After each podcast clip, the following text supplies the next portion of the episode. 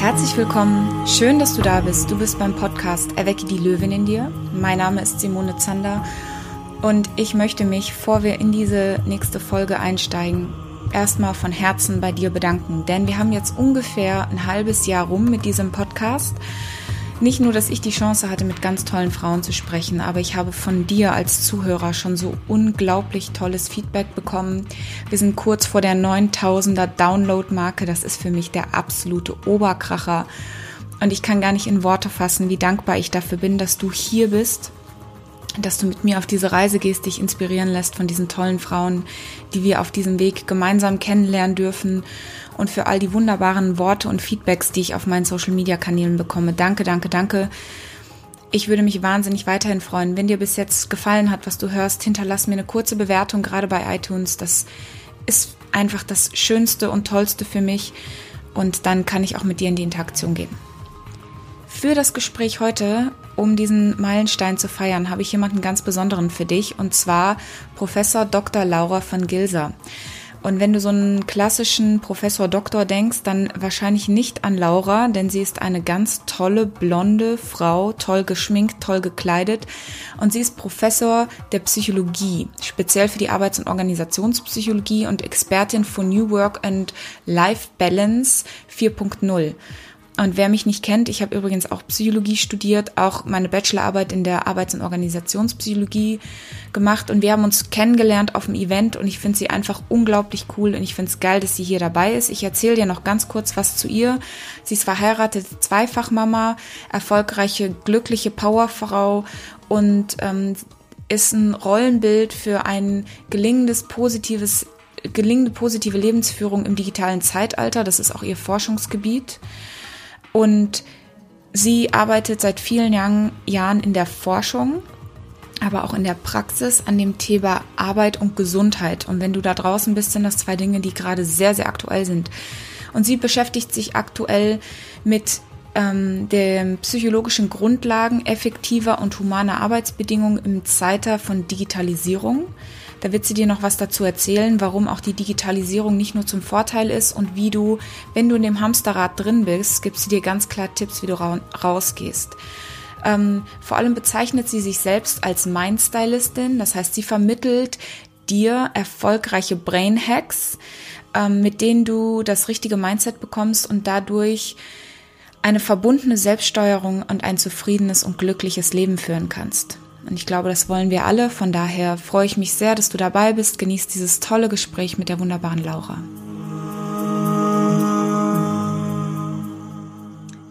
Liebe Laura, schön, dass du da bist. Ich sehe mich gerade ein bisschen schief im Bild. Ähm, wunderschön, dass du dir die Zeit genommen hast, mit mir zu reden. Du bist wahrscheinlich gerade in der Mittagspause an der Uni, oder?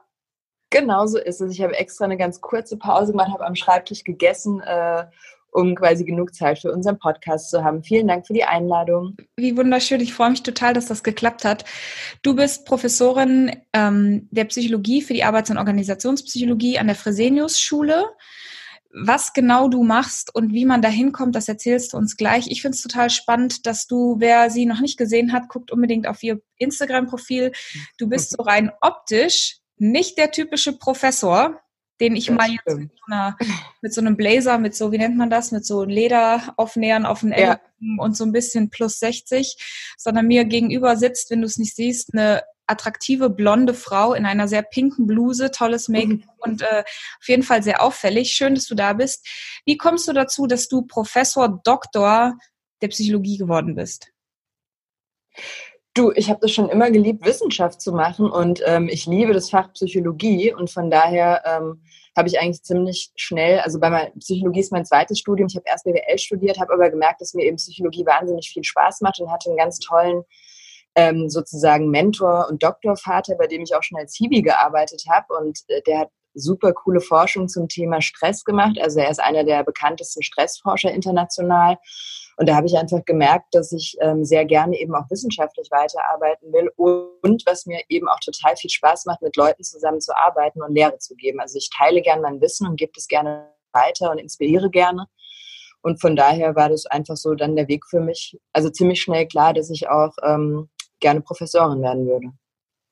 Ja, total krass. Ich habe ja auch Psychologie studiert. Ich habe es gehasst. Ich bin da ja eher so per Zufall reingefallen. Ähm, nehme ich mal zurück mit in die Geschichte. Also wie kommt man, wie kommst du von einem BWL-Studium zu Psychologie und wie quält man sich dann auch noch freiwillig durch diesen ganzen Akt durch? Ähm, mhm. Was hat dich genau dazu bewegt, damit anzufangen? Also was ist an der Psychologie, was du so spannend findest? Viele denken ja, man kann Gedanken lesen. Das ist es ja nicht. Mhm. Zumindest ging es mir immer so. Nee definitiv. Du, ähm, weißt du, bei mir war es eher so, dass ich mich durch mein BWL-Studium gequält habe, weil mir das viel zu viel Formeln und Zahlen und Theorie war. Und ähm, ich an der Psychologie einfach liebe, dass es um Menschen geht, um die Interaktion von Menschen, um Leben zu verbessern, ähm, um besser leben können, also zu können quasi. Mein Fachgebiet ist ja Arbeits- und Organisationspsychologie und da geht es eben um so Themen wie Arbeitszufriedenheit, Gesundheit am Arbeitsplatz, Arbeitsmotivation, Führung. Und ich finde einfach, das, das sind so wichtige Stellschrauben im Leben, weil sie eigentlich jeden betreffen, weil jeder von uns im weitesten Sinne arbeitet. Es gibt ja auch ganz viel unbezahlte Arbeit oder Freiwilligenarbeit. Ähm, und man so einfach quasi das eigene Leben und das Leben anderer als Psychologen ein bisschen ein Stück weit besser machen kann. Und von daher finde ich das total spannend. Was natürlich nicht so toll war, waren die Themen Statistik und Mathe.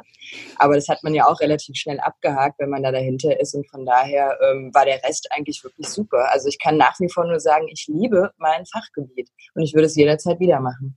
Ah, das ist wunderschön. Du bist jetzt Professorin an der Fresenius-Uni. Wie kann ich mir das vorstellen? Wie sieht dein Alltag aus?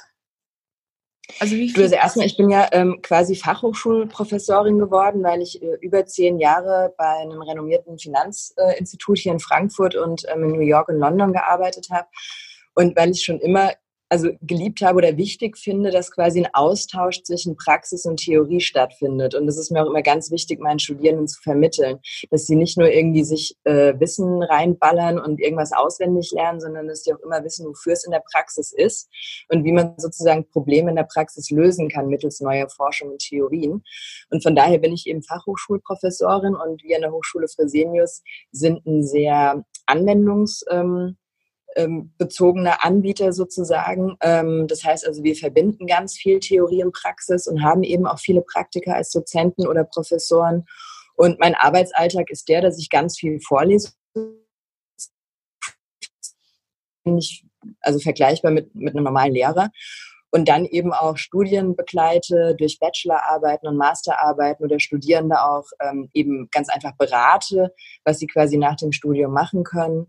Dann ähm, ähm, machen wir Forschungsprojekte, die unabhängig auch sind von Bachelor- und Masterarbeiten und gehen auf Kongresse, erstellen Buchbeiträge oder besser gesagt Journals, ähm, Journalbeiträge, also Artikel. Also ganz, ganz vielseitig. Und das liebe ich auch, weil ich mache nicht immer gerne das Gleiche und von daher ähm, passiert da immer recht viel Neues und auch jedes Semester unterschiedliches. Das ist total cool. Ich glaube, ich hätte eine Vorlesung bei dir genossen. Ich weiß, dass damals unsere A und O Psychologe psychologische Professorin, glaube ich, nie in der Wirtschaft gearbeitet hatte. Ja, das geht gar nicht im anwendungsbezogenen Fach, meiner Meinung. Und ich habe immer, ich saß immer da drin mit selber irgendwie, ich hatte da schon sieben Jahre Berufserfahrung und habe die Krise gekriegt, weil immer, wenn ich gefragt habe, was hat das mit der Realität zu tun? Wo ist die Anwendung? Ja. Wo setzt ja. man das um? Kamen immer große leere Blicke. Ja, das ist nur Theorie und ähm, wie man es in der Praxis macht, das ist nicht so wichtig. Deswegen finde ich das super spannend, dass du da auch ganz viel Berufserfahrung mit reinbringst. Merkst du, dass da auch ein Wandel passiert in den, in den Geisteswissenschaften, in der Psychologie oder ist das immer noch alles sehr, sehr theoretisch? Also an Fachhochschulen sowieso nicht, aber selbst ähm, an den, sagen wir mal, klassischen Universitäten ist es schon so, dass gerade die jüngeren Profs schon auch wirklich Einblicke in ja. das Arbeitsleben haben und die zumindest mal Praktika gemacht haben oder auch irgendwie in der Wirtschaft gearbeitet haben oder auch einfach andere Leute kennen.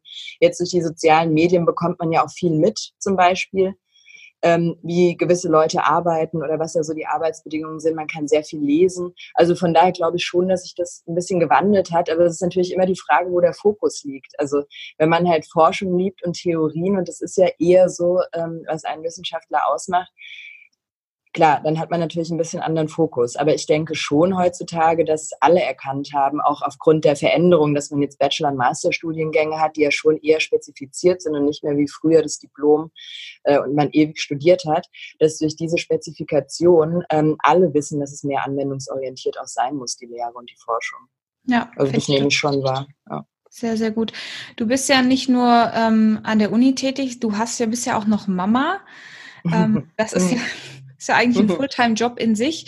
Und ich würde sagen, du bist schon fast Influencerin bei Instagram. Zumindest geht's langsam naja. in Richtung.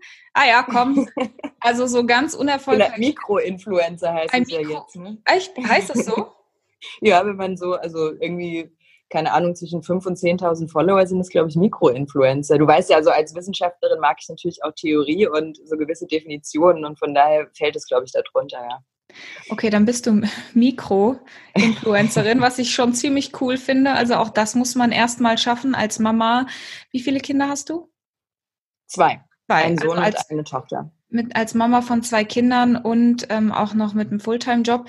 Du hast mir gerade eben verraten, du bist auch, du untersuchst und forscht gerade sehr groß das Gebiet Work-Life-Balance und das Thema, ich glaube, das hat viel miteinander zu tun, Mama sein und Karriere. Mhm. Was Genau, genau, ja. was, was genau beschäftigt deine Arbeit zurzeit? Also in den Bereichen.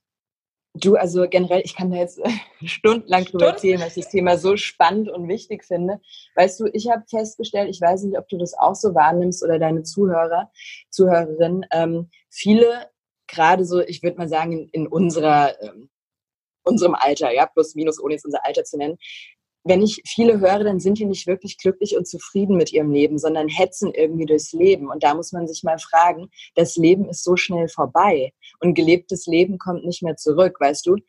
Und ähm, von daher finde ich es ganz, ganz wichtig, dass viele einfach wieder erkennen, dass sie keine Getriebenen in einem Hamsterrad sind, sondern sozusagen, dass sie der Eigengestalter ihres Lebens werden und sich mal Gedanken darüber machen, was eigentlich wichtige Lebensbereiche oder Rollen auch ihres Lebens sind. Also keine Ahnung, Vater, Mutter, ähm, Freund, Partner, ähm, Arbeitnehmer, vielleicht auch Chef, ähm, Trainer in einem Sportverein, Hobbysportler, wie auch immer. Also es gibt ja ganz, ganz vieles, ganz unterschiedliche Rollen und Lebensbereiche, die einem wichtig sind und auch ganz individuell unterschiedlich.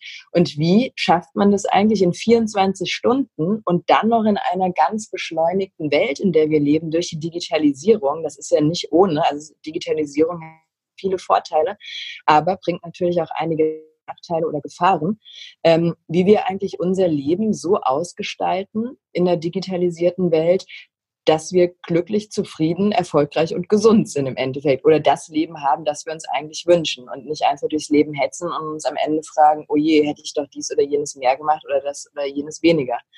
Ähm, und das untersuche ich eben gerade in, in der Forschung, was eigentlich zu einer guten Work-Life-Balance oder heutzutage heißt es eigentlich Life-Balance, weil ähm, man ja sagt, die Arbeit gehört zum Leben dazu ähm, ist nur ein Teilbereich des Lebens.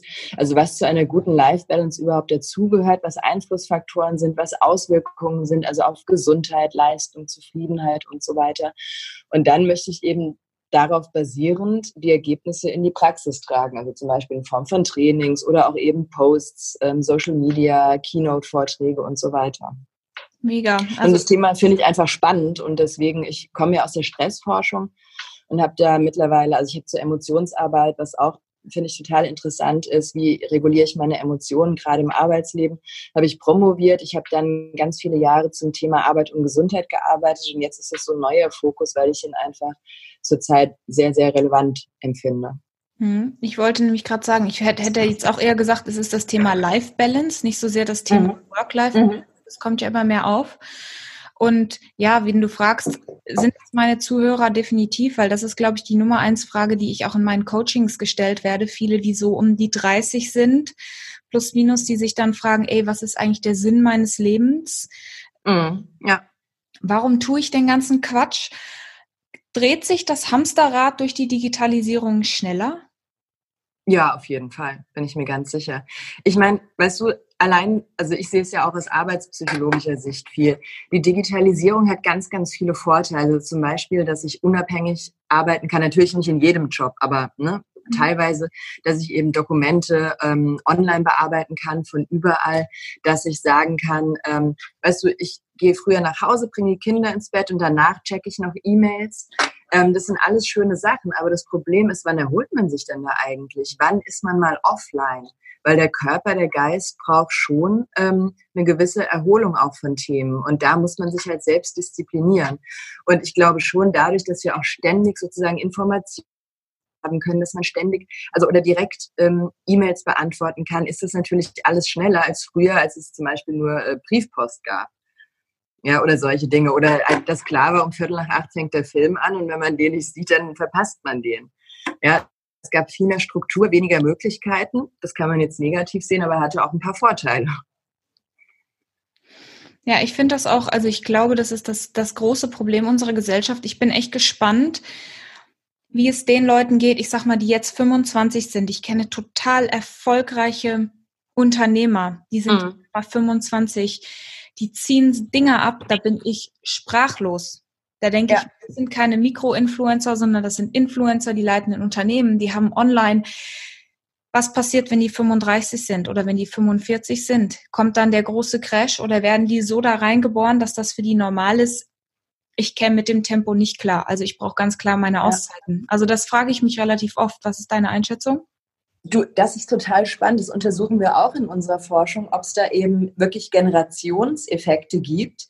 Was ist mit den Personen, die richtige Digital Natives sind, also die das gar nicht anders kennen? Wir sind ja in einem Alter, also auch die ähm, Generation X, ähm, die ist ja noch in einem Alter, die kennt es auch anders. Aber die Personen, die quasi da so reingeboren werden, da wäre es spannend, ob die einfach ihre eigenen Strategien entwickeln, wie sie damit umgehen oder ob das einfach für die besser klappt, weil das normal ist oder ob die genauso Stressprobleme haben, ähm, das kann man noch nicht beurteilen.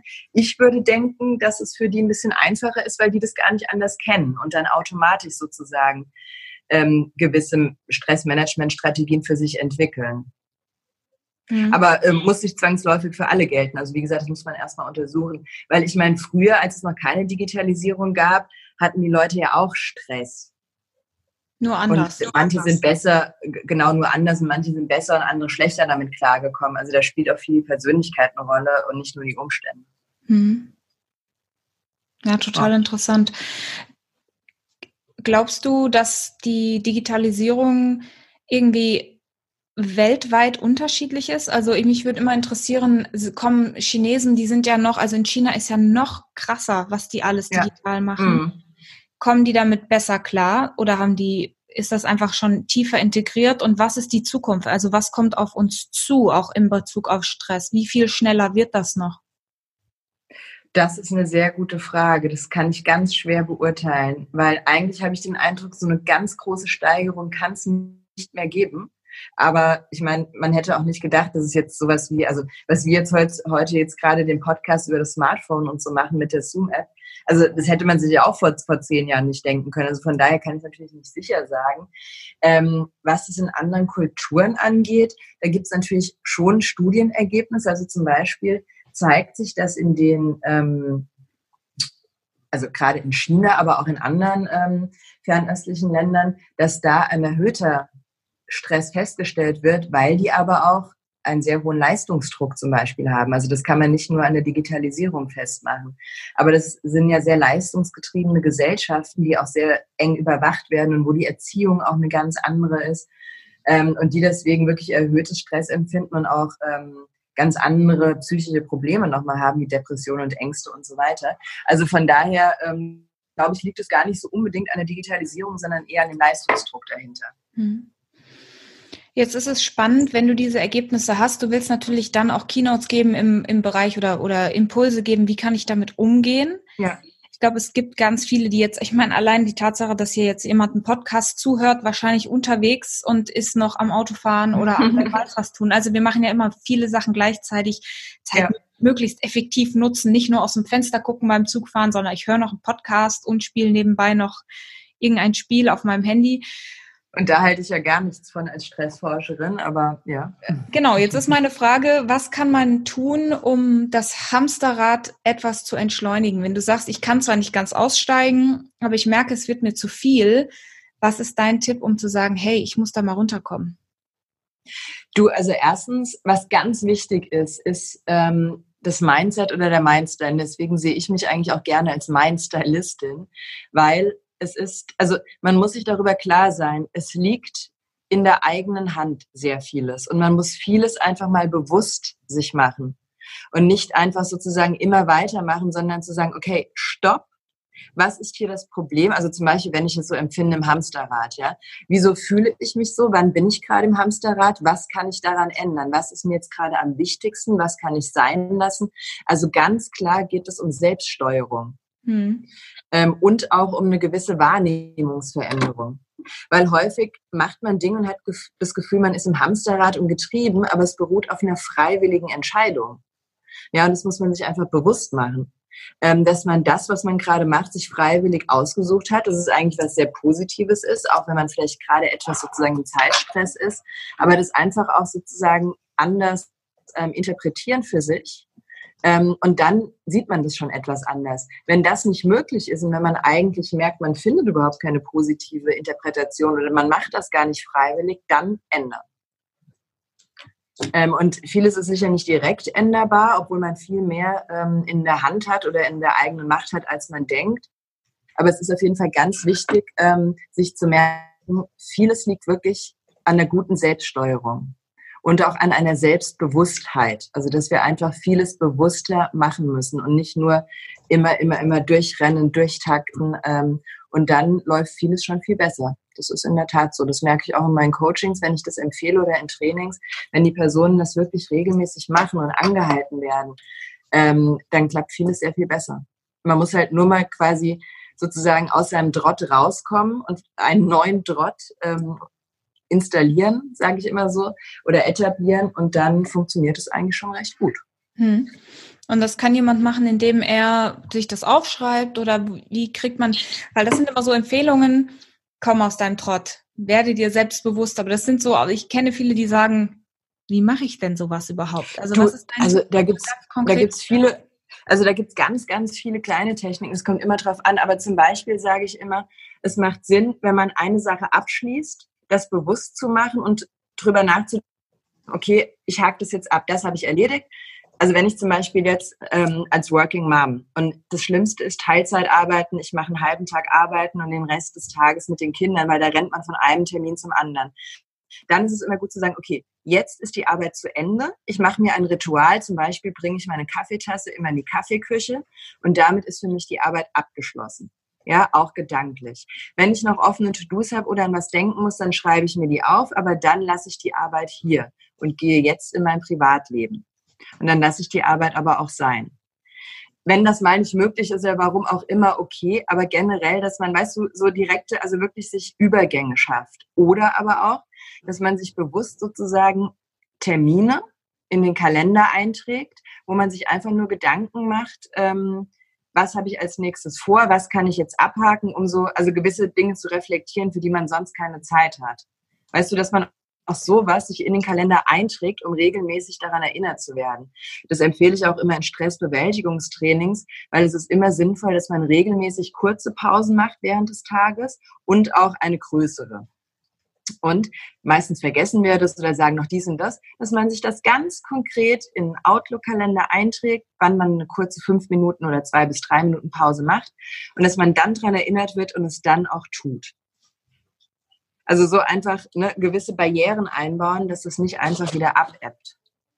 Oder man kann auch ein Tagebuch führen, dass man abends ganz bewusst darüber nachdenkt, bevor man schlafen geht. Habe ich heute das erreicht, was ich wollte, je nachdem, was man sich als Ziel vorgenommen hat? Nein, was hat mich daran gehindert? Oder ja, warum denke ich, hat es gut geklappt? Was hat vielleicht nicht so geklappt? Und dass man da täglich wirklich so eine Art, man kann es Glückstagebuch nennen oder was auch immer, mhm. ähm, nachdem, was natürlich auch Ziel und Fokus ist, aber dass man immer wieder sozusagen eine Regelmäßigkeit schafft, über sein Ziel zu reflektieren und wie weit man das schon erreicht hat oder was Hindernisse sind. Ähm, und das muss man aber natürlich wirklich kontinuierlich, und das ist ja häufig, also häufig ist ja das Problem, Wissen heißt noch nicht anwenden. Also man muss es schaffen, dass man das Wissen, was man hat, dann auch tatsächlich anwendet und dass man das dann auch beibehält. Und das ist eigentlich nochmal schwieriger als das Anwenden. Also jeder kennt von uns, man macht ein Training oder man liest was und denkt so, wow, cool, das mache ich jetzt auch. Aber dann ist man sofort wieder im Alltagstrott und man hat es irgendwie vergessen.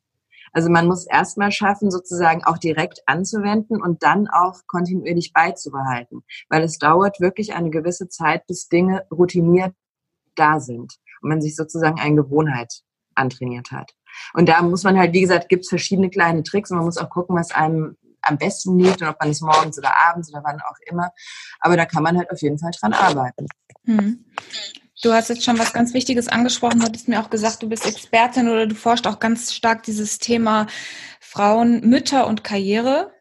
Mhm. Und habe hier viele zuhörende Working Moms. Mhm. Den zu sagen, bau dir mal viele kurze kleine Pausen ein und so, das ist natürlich eine doppelte Belastung. Ich glaube, wenn man selber nicht in der Position ist, kann man ganz schwer einschätzen, wie viel auf Schultern lastet als arbeitende Vollzeit- oder Teilzeitmama. Da noch eine Life-Balance reinzukriegen, da wird die ein oder andere schmunzeln und sagen, ja, ist klar, wie soll denn das möglich sein? I'm busy all day, zwei kleine Kinder. Ähm, Nö, du gar nicht. Gar nicht? Sehe ich nicht so. Nee, also was heißt gar nicht? Das ist vielleicht ein bisschen äh, zu überspitzt gesagt, aber das empfinde ich nicht so. Genau, also was ist dein Tipp für jemand, der sagt, ich bin gerade ein bisschen überlastet mit diesem, ich versuche das zu balancieren, es klappt nicht so gut. Wie können die in deinen Zustand kommen, zu sagen, es ist gar nicht so schwierig, eine Life-Balance zu schaffen, obwohl ich arbeite und Mama bin? Also ähm, es gibt meiner Meinung nach drei Säulen, ähm, auf der das Ganze aufbaut. Das erste ist die eigene Person, meine Selbststeuerung, meine Interpretation, kann ich gleich noch Näheres zu sagen. Das zweite ist ein gutes soziales System. Das heißt also zum Beispiel Ressourcen investieren in Haushaltsdienste wie Putzfrau oder aber auch in verlässliche Babysitter. Die Wahl des Partners ist ganz, ganz wesentlich für die Frau, gerade was das Thema Karriere ähm, betrifft und vor allem, wenn es um Kinder geht. Also da, das äh, kann man nicht äh, höher einschätzen, die Priorität.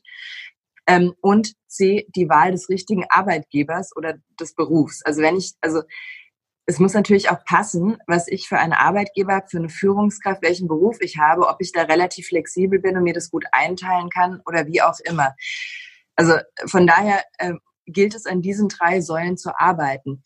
Ich sehe das so, dass vieles auch eine Umdefinition ist. Also zum Beispiel, früher bin ich weggegangen natürlich mit meinen Mädels abends, ja, nach der Arbeit. Und dann haben wir uns schön in der Bar getroffen und haben irgendwas gesüffelt und geschwätzt, ja. Heute ist es so, dass ich mich halt eher mit Muttis noch auf dem Spielplatz treffe oder irgendwie beim Sport, was die Kinder machen. Das ist aber so, wenn ich mir überlege, und, und da denke ich auch manchmal, ähm, Mensch, wo bleib ich eigentlich, ja, weil ich kaum Zeit für mich habe oder zum Beispiel der Sport für mich selbst bleibt immer auf der Strecke. Da ist es jetzt so, dass ich echt gesagt sagen muss, weißt du was, ich treffe, ich habe den Luxus, ich treffe mich mittags mit anderen Muttis, die mittlerweile auch einige wirklich Freundinnen geworden sind ähm, und kann Zeit mit denen verbringen. Das ist natürlich eine andere Zeit, als es früher abends war, ja wenn wir uns in Bars getroffen haben, aber ähm, ist auch möglich, ist schön. Oder man trifft sich halt an einem Ort, wo die Kinder rumrennen können und man auch mal mehr als zwei Sätze in Ruhe sprechen kann, bevor irgendeine irgendeinem Kind hinterherrennen muss. Also dass man sich halt so irgendwie Umstände schafft, dass man es trotz allem sozusagen genießen kann. Ähm, und auch, dass man wirklich versucht zum Beispiel das, was man macht, zu genießen. Also ich genieße die Zeit mit meinen Kindern unheimlich, weil ich mir sage, das ist eigentlich Luxus, ja, dass ich zwei gesunde Kinder habe, dass ich nicht sozusagen ähm, bis abends um acht mehr arbeite wie früher, sondern auch Nachmittage mit ihnen verbringen kann und andere müssen im Büro sitzen, wie zum Beispiel mein Mann und der hat den Luxus nicht, ja. Und was ich natürlich halt auch für einen Luxus habe. Ich liebe meinen Job und von daher ähm, empfinde ich es halt als was sehr Positives, dass ich das auch weitermachen kann mit Kindern. Das kann natürlich so bestimmt nicht jede Mutter, ja. Mhm. Ähm, aber da muss man eben andere Sachen finden. Oder aber, dass man zum Beispiel sagt, okay, wisst ihr was, Thema Sport. Ich habe es jetzt so gemacht, ich bin in einem Sportverein und da ist, bin ich jetzt seit 1.7. noch wieder Mitglied im Fitnessstudio. Die haben eine Wahnsinns Kinderbetreuung. Ja, sowohl was die Zeiten angeht, als auch das Angebot. Und da fühlen sich meine Kinder total wohl. Das ist echt Checkpot, weil dann kann ich Sport machen und kann sie dort auch mal abgeben. Und es gefällt sozusagen allen. Oder aber mittlerweile mache ich es so, dass ich einfach, wenn ich mit meinen Kindern im Park bin, kann ich ja währenddessen auch versuchen, ein bisschen Sport zu machen. Ja, oder mein Sohn zum Beispiel der liebt es, Fußball zu spielen, da renne ich halt auch durch die Gegend und sage mir, Mensch, es war doch auch Sport, ja. Nicht so, wie ich es vielleicht gerne hätte oder, oder wie es äh, wie ich es mir auch vorstellen kann, aber immerhin. Also weißt du, das ist, meine ich mit eigener Person, das A auch ein bisschen umdeuten und immer versuchen, das Beste aus der Situation rauszuholen und für sich zu gestalten, sodass man auch wieder das Gefühl hat, man ist der eigene Gestalter seines Lebens. Hm. Du hast vorhin schon gesagt, dieses Thema Work-Life-Balance hat viel damit zu tun, dass ich eine Selbstbewusstheit schaffe. Mhm. Und ich bin ja Expertin für das Thema Selbstbewusstsein. So, jetzt habe ich das mhm. Selbstbewusstsein. Und ich habe ganz viele Frauen, die sagen, hey, wie kann ich selbstbewusster werden? Wie kann ich in die Sichtbarkeit kommen? Wie kann ich mich besser präsentieren? Wie kann ich irgendwie mit mehr Selbstbewusstsein durchs Leben gehen? Und das andere, so ein Baustein davon ist auch dieses sich selbst wert sein, sich selbst wertschätzen. Mhm, und das, was ich daraus ja. höre, ist so dieses ich Selbstbewusstheit dafür, was hält mich in dem Rad? Und die Verbindung zu wie, was bin ich mir selbst wert und wie, wo, wo, wie definiere ich meinen Selbstwert durch die Dinge, die mich glücklich machen? Und dann sagst du genau die Sachen so, ich bin es mir selbst wert, auch eine Putzfrau zu holen, weil ich einfach weiß, ja, genau. Ist, ich, ich komme an mein Limit oder ich bin es mir selbst wert, meine Kinder mal in eine Betreuung zu geben, weil mir der Sport wiederum eine Balance gibt, um eine bessere Karriere und eine bessere Mutter zu sein. Also das finde ja. ich ein ganz spannendes Thema. Ist das etwas, wo Frauen eine schwere Zeit haben, das zuzugeben? Also ist das deine Erfahrung? Ähm, ja, eine schwere Zeit zuzugeben, aber wo häufig auch also quasi, weil man eben in so einer Rush-Hour ist und alles abarbeitet und erledigt und managt, dass zu wenig Raum bleibt, um sich selbst, also erstmal darüber bewusst zu werden, was möchte ich, wie bin ich glücklich, was fehlt mir. Und dann sich konkret zu überlegen, wie ich das umsetzen kann und es dann auch zu tun. Also viele Frauen erlebe ich, dass ähm, die wahnsinnig viel managen und machen und tun, aber für sich selbst sich dann wenig Zeit lassen mhm. ähm, oder Zeit nehmen und das immer so ein bisschen hinten runterfällt. Und das ist sehr, sehr schade. Und dass man aber auch, genau wie du es gesagt hast, weiß, nur wenn man selbst sich wertschätzt und auch ähm, sozusagen gesund ist und glücklich ist, nur dann kann man auch eine gute Mutter sein und oder eine gute Arbeitnehmerin, eine gute Partnerin. Weil erstens geht es wirklich darum, wer gut für sich selbst sorgt, nur der kann auch gut für andere sorgen. Ja, absolut. Und darüber muss man sich einfach bewusst werden. Und das zeigt ganz klar die Stressforschung zum Beispiel, dass es super sinnvoll ist, Sport zu treiben, weil da einfach Stresshormone abgebaut werden, die sonst im Körper, Körper verbleiben. Und es ist in der Tat so, dass man sich nach dem Sport, auch wenn man vorher vielleicht keine Lust hat oder denkt, ich bin total K.O. und hat einen Schweinehund oder der riesengroß ist, wie auch immer, dass man sich danach irgendwie besser fühlt. Das liegt einfach daran, dass man Stresshormone abbaut. Ja, und dann funktioniert funktioniert auch alles andere viel besser. Ja, dann hat man bessere Laune, ist besser drauf, dann fun funktioniert das Familienleben besser und so weiter. Also es, ist, es hat ganz viel positive Konsequenzen. Man muss sich einfach nur mal sozusagen die Zeit nehmen und das auch ausprobieren. Also Thema Stress, Stress abbauen, Hormone, Stresshormone abbauen. Und Selbstfürsorge, das ist ganz, ganz wichtig. Ja. Ja, das geht ja ganz oft unter in zum einen in Berufen, die oft Frauen, also diese ganzen ähm, Beziehungsberufe mhm. geht ja die Selbstfürsorge ganz, leidet ganz stark drunter, wenn wir sehr, sehr viel Fokus auf andere legen. Und einfach, wenn wir natürlich, ich kenne sehr viele tolle Mütter, die natürlich ihre Kinder an erste Stelle stellen oder auch ihren Partner und mhm. sich selber so ein bisschen in diesem Prozess verlieren. Und das finde ich total schade, weil die sind dann, die hängen in dem Hamsterrad drin und haben aber auch gar nicht den Mut zu sagen, ey, ich brauche mal ich weiß es eigentlich, aber ich traue mir das gar nicht zu, weil ich bin nicht wertvoll genug. Ja. Und das bricht mir immer das Herz, weil es gibt so viele tolle Frauen, aber die glauben einfach nicht, also der, der, das ist sogar noch der Vorschritt vom Selbstbewusstsein, sage ich, ey, du musst dir erstmal überhaupt bewusst sein, dass du dir selber gerade nichts wert bist. Mhm. Und dass du dir, dass du nicht bereit bist, in dich selbst zu investieren in irgendeiner Form, dann darfst du nicht erwarten, dass irgendein Arbeitgeber bereit ist, dir viel viel zuzutrauen, wenn du sagst, ich bin selber, ich traue mir das selber gar nicht zu. Und dieses. So ist es. Also man, man muss sich das, man muss wirklich, also wer nicht für sich selbst sorgt, kann auch nicht gut für andere sorgen. Und genauso ist es mit der Wertschätzung. Man muss auch ein gewisses Maß an Selbstwertschätzung einfach sich geben.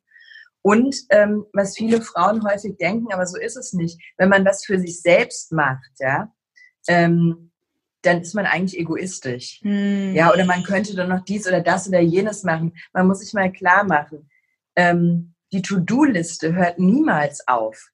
Also ich habe seit Jahren Sachen auf der To-Do-Liste. Also es gibt, es, es ist bei, bei mir nie so und das ist bei jedem so, dass man eine leere To-Do-Liste hat. Wenn man was abarbeitet, kommt der nächste Punkt drauf. Das ist vollkommen normal.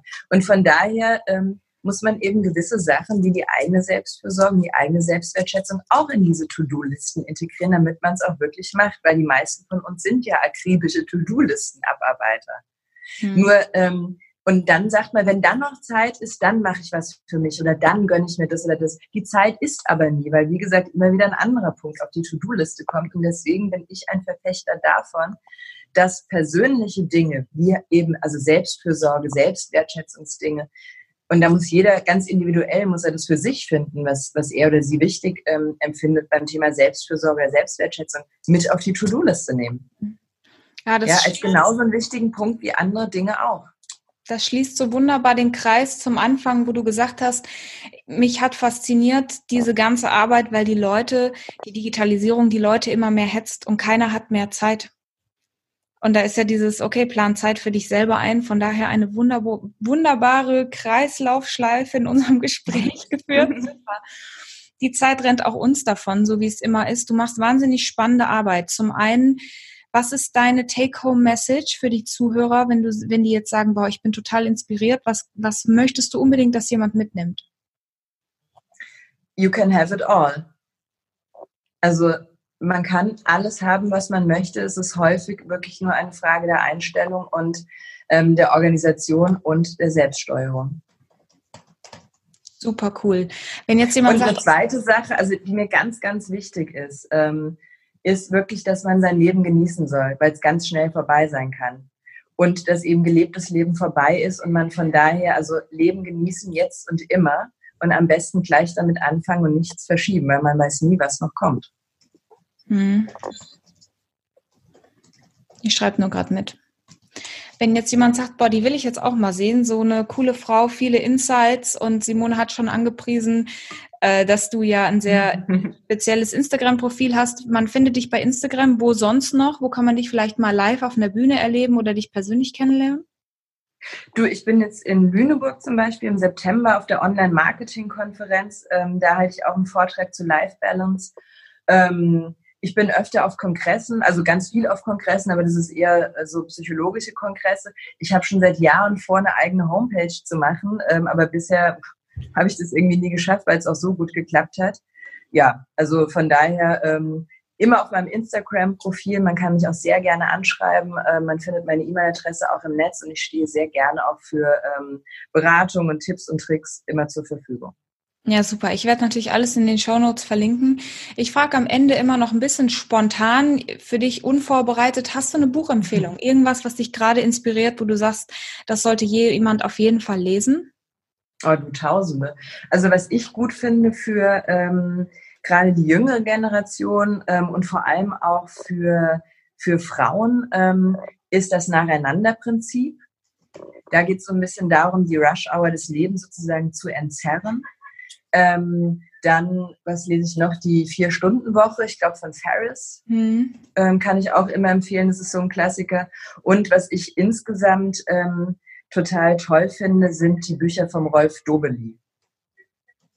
Also zum Beispiel äh, die Theorie des klugen Handelns ähm, oder des glücklichen Lebens. Ich finde, der schreibt sehr schöne Sachen und ähm, das kann man immer wieder durchlesen und kriegt so sozusagen ganz interessante Reflexionen, wie man sein Leben auch ein bisschen anders gestalten kann. Ja, super cool.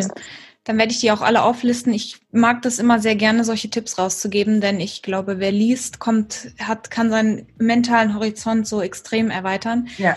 Ja, Laura, wir sind am Ende der Zeit. Vielen, vielen Dank für deine Zeit, für deine Mittagspause und für diese super spannenden Insights. Und ähm, ich freue mich sehr auf Studien, auf Bücher und Co., wo ich dich demnächst überall sehen werde.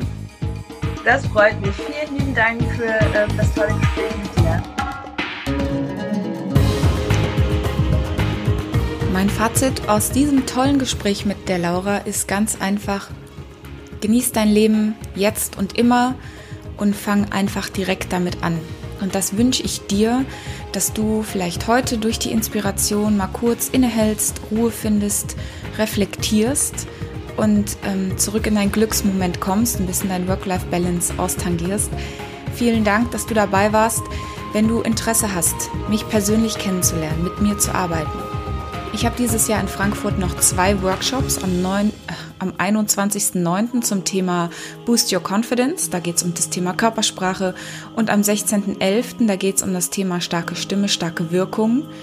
Da können wir uns persönlich kennenlernen. Da sind noch ein paar Slots frei in den, in den Workshops. Freue ich mich, wenn du dich anmeldest. Du findest immer alle Note, äh, Infos in den Show Notes. Ansonsten freue ich mich riesig über eine 5-Sterne-Bewertung hier bei iTunes oder gerne auch eine persönliche Rückmeldung über alle meine Kanäle. Du bist das Wertvollste, was es gibt auf dieser Welt und ich bin unfassbar dankbar, dass du mir deine Zeit schenkst. Ich wünsche dir, wo auch immer du gerade bist, im Auto, unterwegs, unter der Dusche, ich Stöpsel im Ohr oder Surround Sound, einen wunder, wunderschönen restlichen Tag und fühle dich ganz fest umarmt und bis ganz bald.